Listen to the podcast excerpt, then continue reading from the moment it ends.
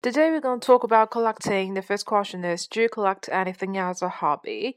Yeah, I was really into collecting variety of uh, toys, such as the toy uh, turtles, toy bears, and toy rabbits, because the toys are really adorable and lovely. Every time when I feel depressed or feel sad, I can talk with them, and just it can help me to reduce my pressure, and I can have a good mood.